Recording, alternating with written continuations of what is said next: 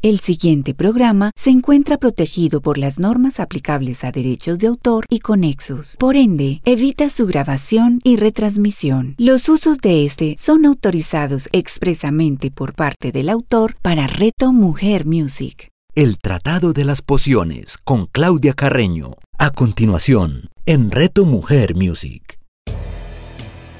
Hola, un saludo para todos los oyentes de Reto Mujer Music. Soy Claudia Carreño, estamos en el Tratado de las Pociones, un espacio dedicado a la aromaterapia y al eneagrama. Este programa se transmite todos los domingos a las 11 de la mañana con repetición a las 8 de la noche, solo acá en Reto Mujer Music. Para quienes nos escuchan por primera vez, les voy a recordar muy rápidamente qué es la aromaterapia.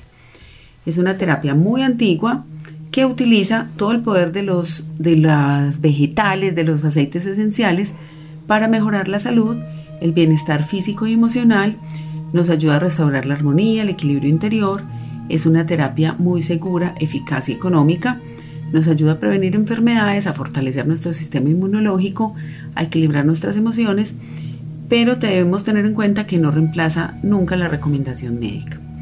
En el programa pasado vimos los principales aceites esenciales para el trastorno de espectro autista. Es un tema que ahora se trabaja muchísimo, incluso yo creo pues que en mi época un niño autista era muy difícil que lo detectaran, pues hay ciertos grados de, autismo y ciertos tipos. Sin embargo, por lo que pudimos ver en el programa pasado, a todos les aplica la aromaterapia, en todos hubo resultados positivos. ¿Cuáles aceites esenciales? Ahí sí hay que ensayar cuál es el que al niño o pues a la persona le puede servir más. Hoy vamos a hablar acerca de la memoria y cómo podemos mejorarla con los aceites esenciales. Muchas veces nosotros no le prestamos mucha atención a esto, que se nos van olvidando cosas, que estamos desconcentrados, que tenemos memoria selectiva, que unas cosas las recordamos y otras no. Ahí es cuando uno le dicen usted solo se acuerda de lo que le conviene, pero resulta que el proceso de la memoria es mucho más complejo de lo que pensábamos y es lo que vamos a ver hoy acá. La memoria es mucho más complejo que un simple proceso mental y la memoria se encarga de codificar, almacenar y recuperar información.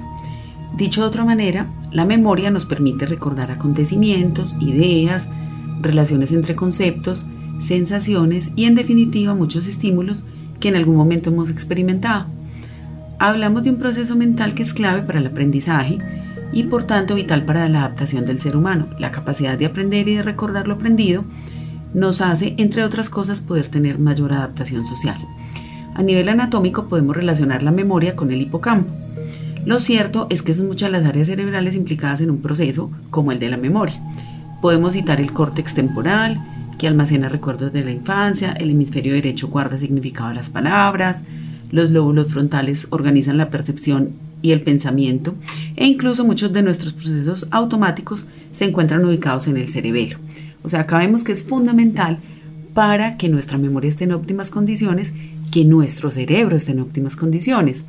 Algo que es muy importante para que las funciones cerebrales estén en óptimas condiciones, valga la redundancia, es que tengamos una buena fuente de minerales en nuestra dieta. Porque muchas veces, yo no sé si ustedes recuerdan, por allá cuando uno era chiquito que le daban vitacerebrina, emulsión de Scott, todo esto finalmente eran fuentes adicionales de vitaminas y minerales porque nosotros no logramos tener las cantidades necesarias en la alimentación. Y más ahora que la comida es tan procesada, pues muchos menos. O sea, una zanahoria de hace 50 años tenía muchísima más vitamina que una zanahoria actual. Entonces es necesario que vayamos pensando en algún tipo de suplementación que nos permita tener buena fuente de vitaminas, minerales y oligoelementos para que nuestro cerebro funcione en forma óptima. También debemos saber que hay diferentes tipos de memoria. Estas que yo les voy a contar acá son en función de una teoría que se llama multialmacén, que es de Atkinson y Schifrin. Entonces les voy a contar los tipos de memoria que ellos clasifican. Está la memoria sensorial, que es muy breve y su duración oscila entre los 200 y los 300 milisegundos. Esta memoria está formada por la información que recogemos a través de los sentidos. La información recibida permanece el tiempo justo para que pueda ser atendida e identificada de forma que posteriormente la podamos procesar. Luego está la memoria a corto plazo. Esta memoria se utiliza cuando se trata de retener una pequeña cantidad de información, de forma que se encuentre disponible durante un corto periodo de tiempo. Era más o menos como le decían a uno en el colegio, bueno, usted va a estudiar para la vida para el examen. Que uno se aprendía las cositas, pasaba el examen y luego se le olvidaba, mientras que hubo otros conceptos que perduraron en nuestra memoria hasta hoy. Eh, también esa memoria a corto plazo se divide en otras memorias, en memoria operativa o memoria de trabajo.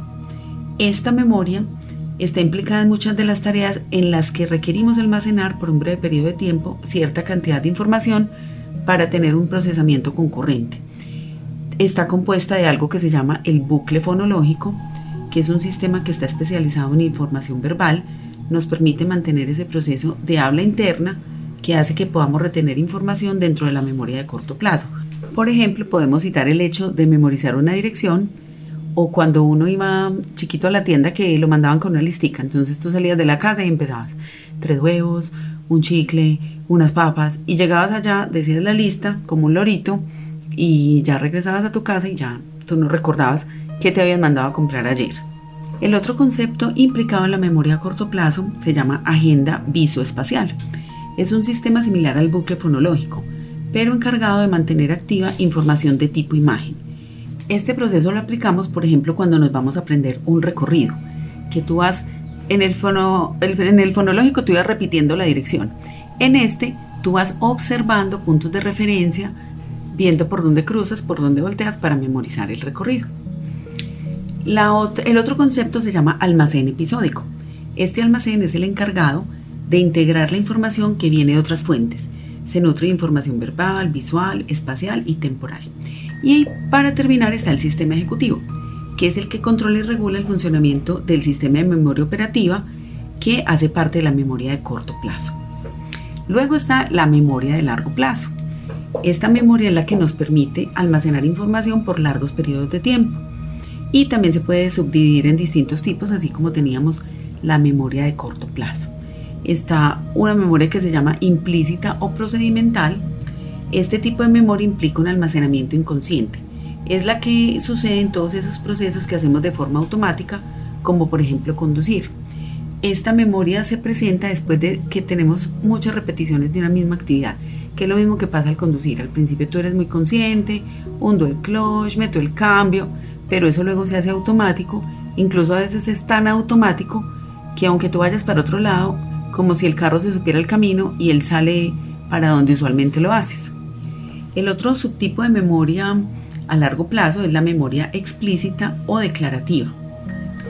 En este tipo de memoria, el almacenamiento de la información se hace de forma consciente.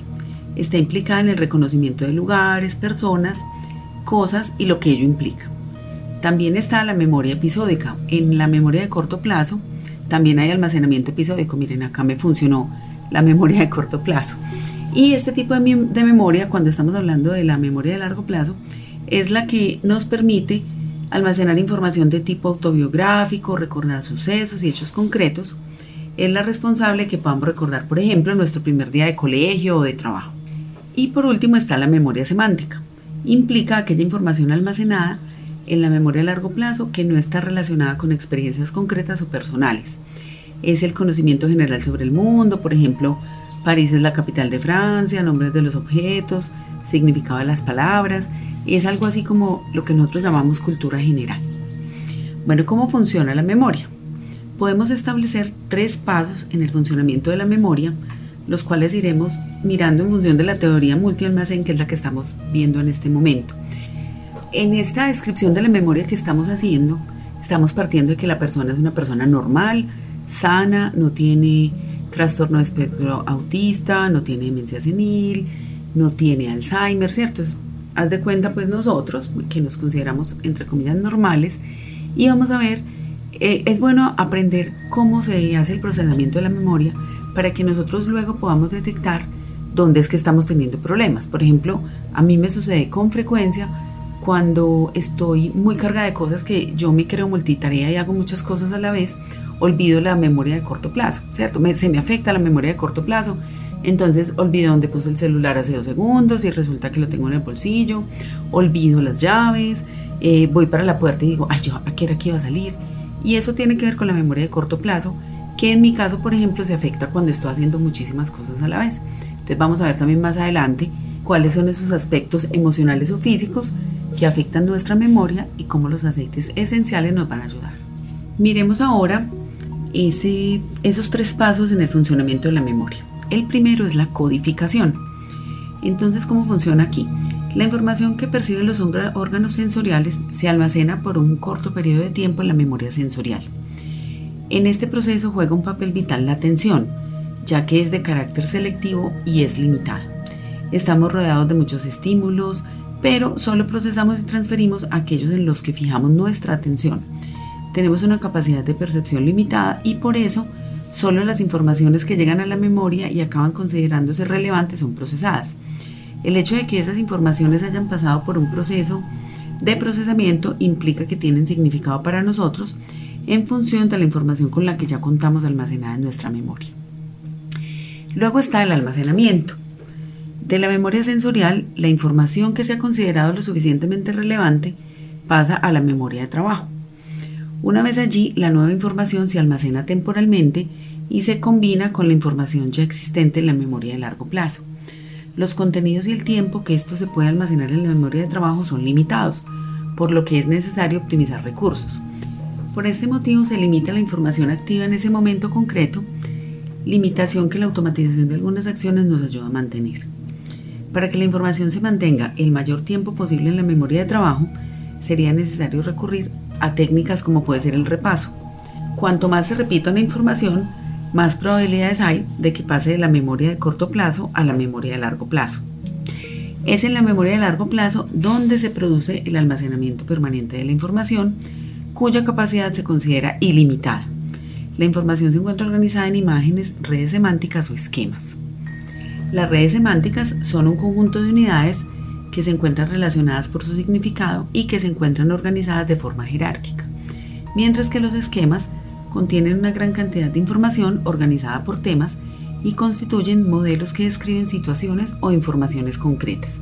Bueno, antes de seguir con la otra parte que es la recuperación, acá sí vemos por qué se presenta a veces esa memoria selectiva, o sea, realmente nadie tiene mala memoria, sino que está determinado a qué tú eliges darle tu atención, ¿cierto? Por ejemplo, acá con mi esposo sucede eso. Él es capaz de recordar infinidad de datos que, pues si ustedes escuchan eh, una tacita y media de caos, ustedes van a decir, este hombre, ¿dónde saca tanta información? Pero como él fija la atención en esa información que le interesa, es capaz de memorizarla. Ahora, si tú le dices, eh, hay que sacar la basura, hay que trapear, eso sí se le olvidó. Y por acá mientras grabo me está mirando de reojo. Y la última la recuperación. La nueva información se integra de forma coherente con la que ya tenemos almacenada en nuestra memoria. Cuando esto se produce, tiene lugar la comprensión, lo que hace que sea más fácil recuperar el material que ha sido almacenado en la memoria. Es como cuando uno está armando un rompecabezas. Tú tienes piezas de información y de pronto te llega una nueva y entonces tú dices, ah, ya entendí por qué tal cosa. Y entonces vas completando la información que ya tienes. Resulta también más fácil recordar la información cuando está bien organizada. Por esto nosotros tendemos a ubicar un nuevo concepto dentro de otro concepto más grande que ya tuviéramos ya almacenado.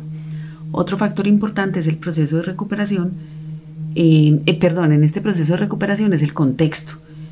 Muchas veces, no sé si les ha pasado, están hablando de cierto tema y dicen, ay, me hiciste acordar de un chiste de, o me hiciste acordar de tal cosa. Esto tiene que ver porque el contexto de lo que se está hablando hace que se activen en tu memoria esos conceptos relacionados y tú puedas traerlos a la conversación o al recuerdo. Bueno, y si todo esto está pues en nuestro cerebro funcionando tan armónicamente, ¿por qué se nos olvidan las cosas? Un factor muy relacionado, sobre todo con la recuperación de estos recuerdos, es el olvido. Eh, el olvido es la imposibilidad de acceder a una información que se supone que yo ya tenía almacenada. Para nuestro cerebro, el olvido es una especie de limpieza de disco duro. Se eliminan todos esos datos que no se consideran relevantes y se mantienen los que son necesarios e importantes. ¿Por qué se produce el olvido? La primera forma es por caducidad. Los datos almacenados se van perdiendo a lo largo del tiempo y tiene que ver sobre todo porque la memoria sensorial y la de corto plazo tiene capacidad limitada.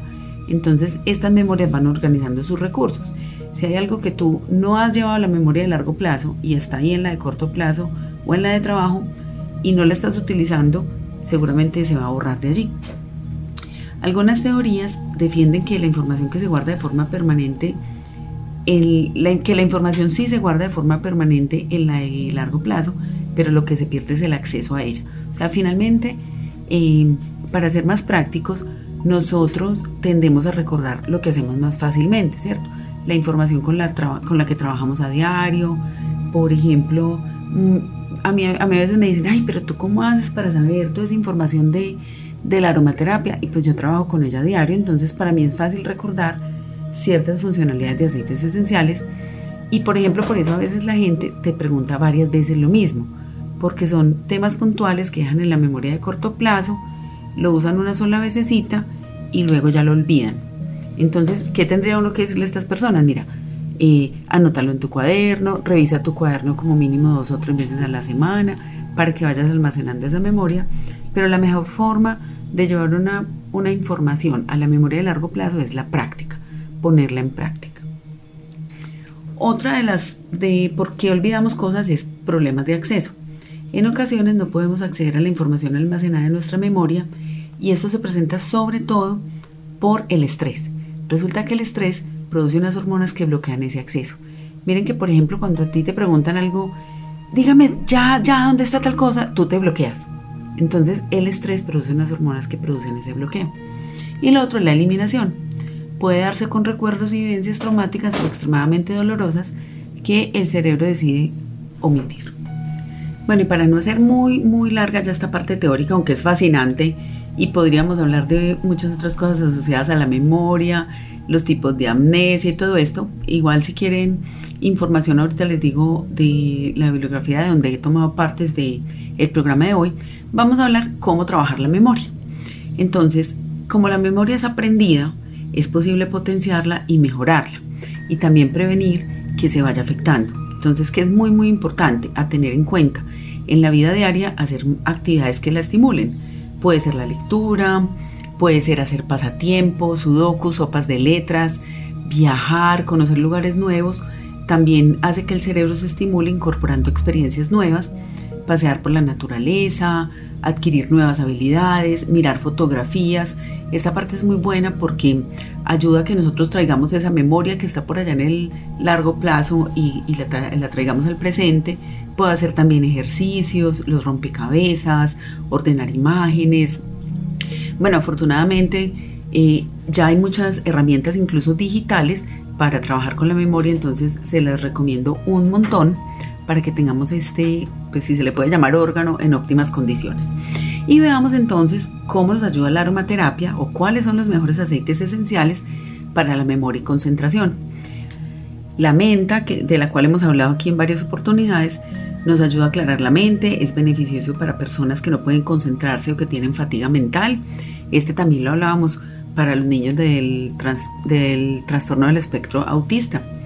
También está la hierba buena, que es un estimulante de los nervios y el cerebro, mejora la concentración y es muy muy adecuada para el estudio. Incluso pues yo creo que alguna vez también les conté que cuando estaba terminando mi tesis hice una mezcla que tenía menta, hierbabuena y tenía también hinojo para poderme concentrar y terminar la tarea que tenía pendiente. Está también el aceite esencial de cardamomo, que es un fortificante, es un tónico cerebral y del sistema nervioso. Sirve mucho para el agotamiento nervioso y la depresión. Este aceite es muy muy bueno, incluso lo podemos utilizar incorporándolo a ciertas comidas. Por ejemplo, un café con cardamomo, que es una bebida árabe muy popular, nos ayuda, es un doble estimulante. Tenemos la estimulación por parte del café y tenemos también el cardamomo. Está el aceite esencial de romero, que estimula el cerebro y mejora la concentración, también ayuda a superar la debilidad nerviosa, por eso este aceite es tan tan recomendado cuando hablábamos de los pacientes con Alzheimer. Eh, también podemos usar albahaca, que alivia la fatiga intelectual cuando hemos estudiado muchísimo rato un mismo tema. Es conveniente parar, hacer una pausa. Podemos utilizar aquí también la albahaca, da fortaleza y claridad a la mente. Y el aceite esencial de laurel, que también es un tónico para el sistema nervioso central y un estimulante cerebral. Bueno, em, también podemos hacer mezclas. Y cuando hablo de uno, este aceite, tú puedes utilizar esos aceites que, que he hablado y los puedes mezclar con otros de tu preferencia. Entonces, por ejemplo, podrías poner unas gotas de menta y hierbabuena para la concentración, hacer por ejemplo un spray con 100 mililitros de agua destilada, echarle 20 gotas entre menta y hierbabuena, o sea 10 de cada uno, y si tienes problemas para mantenerte alerta durante el día o mientras trabajas o de pronto mientras conducen, simplemente puedes rociar un par de veces en la cara, con mucho cuidado que no te vaya a entrar a los ojos y esto te va a ayudar a estar más alerta y más despierto. Es una, una forma muy fácil. Lo otro es, por ejemplo, si en el lugar donde estás trabajando poner tu difusor con aceite esencial de menta, hierbabuena, cardamomo, romero, laurel, los que les he ido contando, y lo podemos mezclar con unas gotitas de aceite esencial, por ejemplo, de limón, que nos ayuda a ser más creativos, fuera de estar concentrados creativos. También le podría echar, podría hacer una mezcla de menta con albahaca, por ejemplo, que además debe oler delicioso. Esa no la he ensayado, la ensayaré prontamente. Y bueno, ustedes pueden ir también variando. Eh, de pronto si quieren un ambiente más cítrico, podrían poner albahaca con naranja que huele delicioso. Eso hasta a uno le da hambre cuando hace esa mezcla. Pero bueno, ya la idea es que ustedes vayan jugando con las que, con las que más les gusten. Eh, sobre todo tengan muy en cuenta que todo el tema de la memoria también tiene mucho que ver con el estrés. Entonces recordemos los aceites que son para el estrés, la lavanda, el ilanilán, el frankincenso, em, podemos utilizar también la mejorana, el clarisage, podemos poner también un poco de geranio y bueno, entonces vamos, vamos entre los aceites para mejorar el estrés que también a la larga van a mejorar nuestra memoria. Pueden buscar más información acerca del funcionamiento de la memoria y ejercicios para ejercitarla en estimulospro.com y en aromaterapia en línea, donde hay todo un apartado de aromaterapia para la concentración. Vamos ahora con nuestra sección de Enneagrama y Aromaterapia. Eh, hemos venido, yo creo que hoy ya es el último programa de este ciclo, donde estamos mirando la plantilla de autoobservación y qué significa el valor que sacamos en cada atributo cuando no es nuestra esencia. Hemos hablado ya hasta la semana pasada hablamos hasta el atributo 7 y hoy vamos a culminar con el 8 y el 9.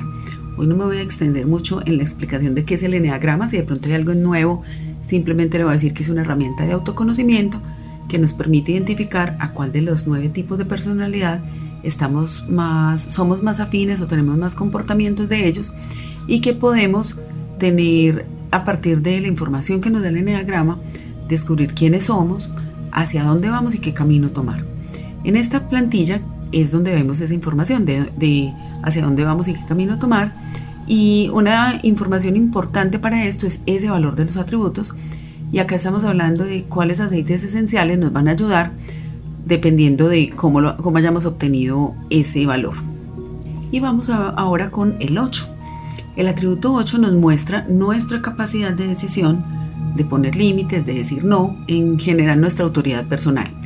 Si está por debajo de la media, quiere decir que me falta precisamente eso. Y si está por encima, puede estar en luz o en sombra.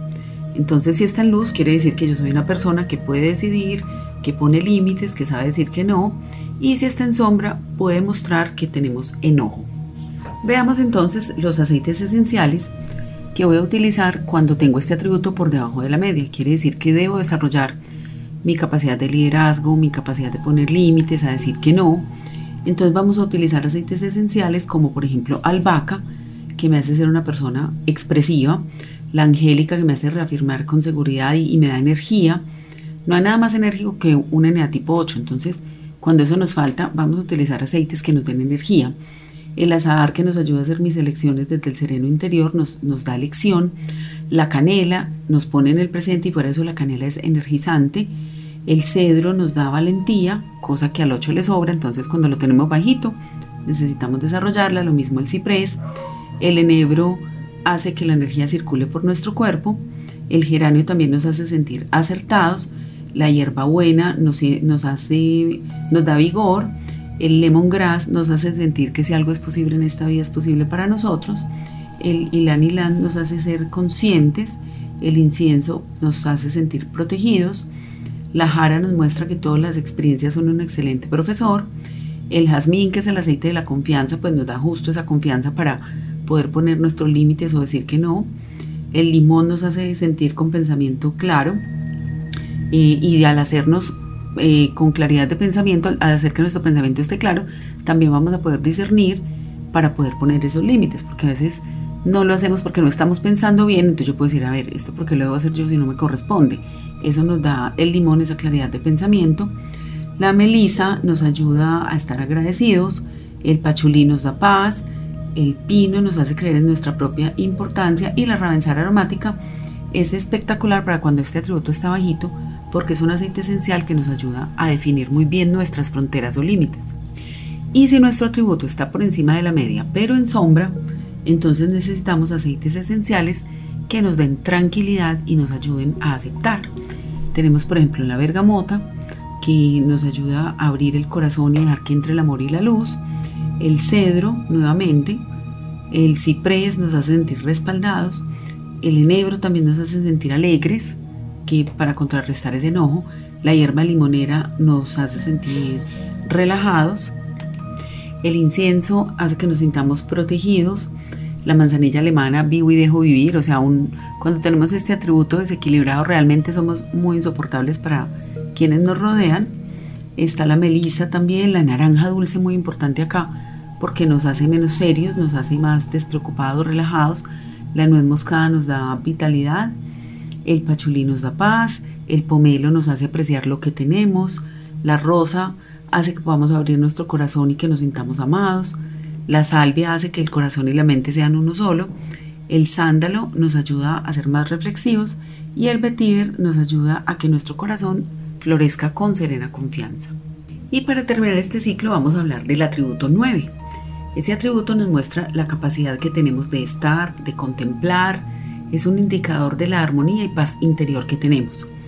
Cuando el atributo está por debajo de la media quiere decir que me falta estar, contemplar y me falta armonía y paz en, la vida, o sea, algo me roba la paz. Y cuando está por encima de la media, media puede estar en luz o sombra. Si está en luz quiere decir que tengo todas esas habilidades y si está en sombra puede mostrar que estoy pasivo. Vamos a mirar entonces cuáles aceites esenciales vamos a usar cuando lo tenemos por debajo de la media. Y es decir, debemos desarrollar esa capacidad de estar y de contemplar. Entonces nos van a servir el azahar, nos va a servir también el buen juí porque hace que el cambio se convierta en parte de nosotros. La bergamota también nos va a servir para sentirnos más animados. La canela para estar en sintonía con el presente.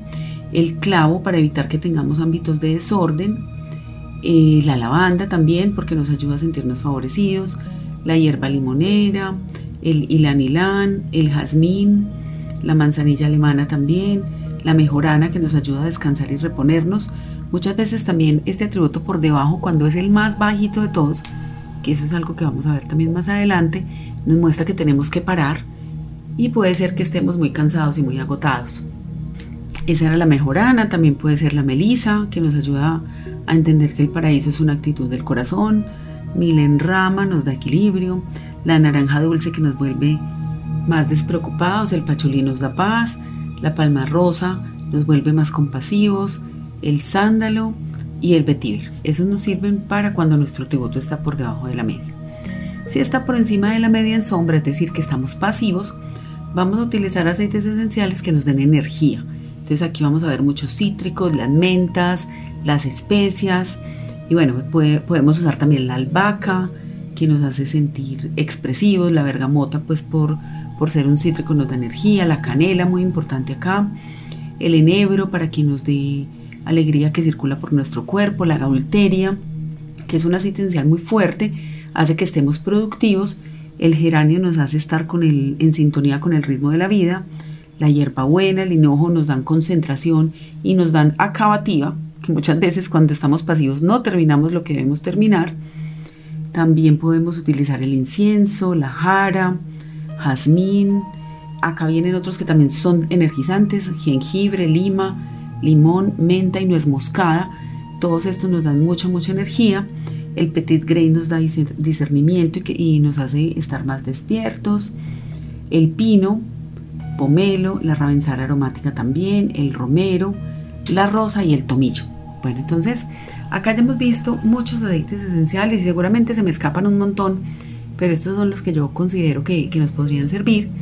Y en el próximo programa voy a hacer un resumen solamente diciendo el atributo y cuáles son los aceites esenciales que nos van a servir cuando están en luz o sombra sin explicar muy bien qué significa, para que todos puedan tomar notas si alguno se les ha escapado.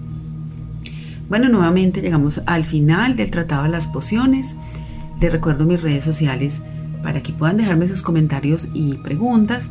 En Instagram mi esencia vital Claudia Carreno, en Facebook mi esencia vital. Siempre estoy allí publicando los cursos que dicto, algunos son gratuitos, otros son con cobro. Ustedes eligen pues cuál información es de su interés. Les recomiendo mucho entrar a los gratuitos porque es una información básica que les va a dar cierta autonomía ya para ustedes hacer ciertas mezclas con los aceites esenciales. Y bueno, luego si se interesan pueden entrar a los otros cursos que son un poco más avanzados y más extensos. Y ahora sí llegamos al final. Espero que se vayan contagiando de lo que aprendemos acá, viendo un poco esto que nos hace tan humanos. Hoy hablamos de la memoria y también como con los aceites esenciales podemos mejorarla. Anímense a usar la aromaterapia, compruébenla, verifiquen que es una herramienta muy poderosa, natural, eficaz y económica. También con el eneagrama, anímense a autoconocerse. El autoconocimiento es un poquito tortuoso, pero el camino es muy bonito y la llegada es muchísimo mejor. Soy Claudia Carreño, este es el Tratado de las Pociones, solo acá en Reto Mujer Music. Chao. El Tratado de las Pociones con Claudia Carreño. Escúchala todos los domingos a las 11 de la mañana, con repetición a las 8 de la noche, solo en Reto Mujer Music. ¿Alguna vez en tu vida has estado frente a un cambio repentino, radical, intenso y a lo mejor doloroso? Soy Ana Pavas y te doy la bienvenida a Revolution, un espacio diseñado para que juntos abracemos el cambio. Revolution con Ana Pavas. Escúchala todos los lunes a las 9 de la mañana, con repetición a las 6 de la tarde, solo en Reto Mujer Music. En Reto Mujer Music nos acompañará Marcela Barboto, quien a través de un quiebre emocional muy fuerte conoció la sanación reconectiva que le ayudó a encontrar su propósito superior. Ahora es una guía para muchas personas e instrumento de amor para que los seres humanos continúen con su proceso evolutivo, protegiendo su energía vital y afianzando su amor propio para ayudarte a encontrar tu camino. Disfrute de vida con Marcela Barboto. Escúchala todos los lunes a las 11 de la mañana, con repetición a las 8 de la noche, solo en Reto Mujer Music.